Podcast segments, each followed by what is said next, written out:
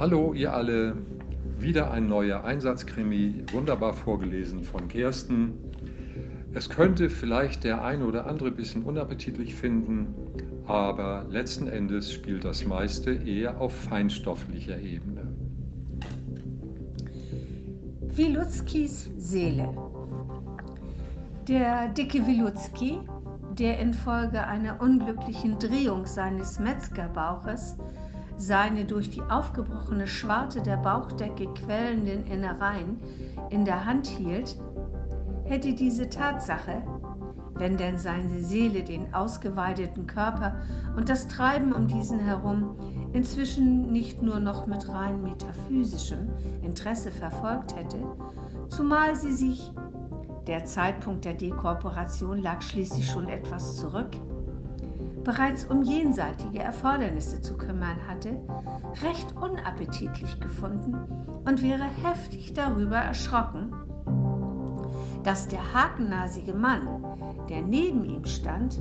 plötzlich mit schneidender Stimme ein Wer war das? herausdonnerte, was den drei Angesprochenen die Luft nahm und ihnen den Schweiß nur so durch die Stirnen perlen ließ,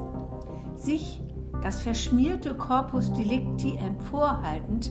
mit süßlicher Stimme erkundigte, wer denn von ihnen dreien dem Opfer derart bestialisch den Bauch aufgeschlitzt habe, dabei aber zu bemerken nicht versäumte, man könne dies leicht anhand der Fingerabdrücke ergründen, woraufhin die einzige Frau unter ihnen einer Ohnmacht nahe die Augäpfel zur Decke drehte während der Blick des Mannes rechts von ihr zu flackern und auf ihrer linken ein kantiger Kehlkopf hörbar auf und ab zu springen begann und schließlich,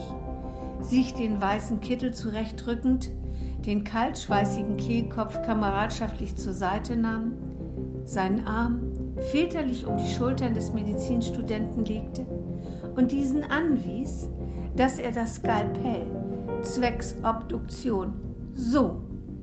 Dabei balancierte er das Besteck locker zwischen Ballen und Fingerspitze und nicht so zu führen habe.